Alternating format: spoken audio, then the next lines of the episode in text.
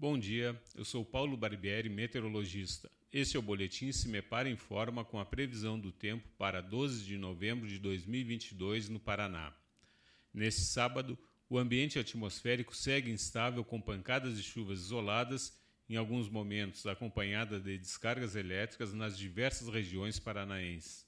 Porém, entre as regiões oeste, noroeste e o norte, onde as temperaturas ficam elevadas no decorrer da tarde, a chuva deverá ser mais regular em relação às demais regiões do estado.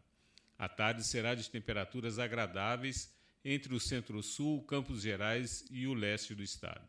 A temperatura mínima está prevista na região sul, 12 graus, e a máxima deve ocorrer na região noroeste, 34 graus.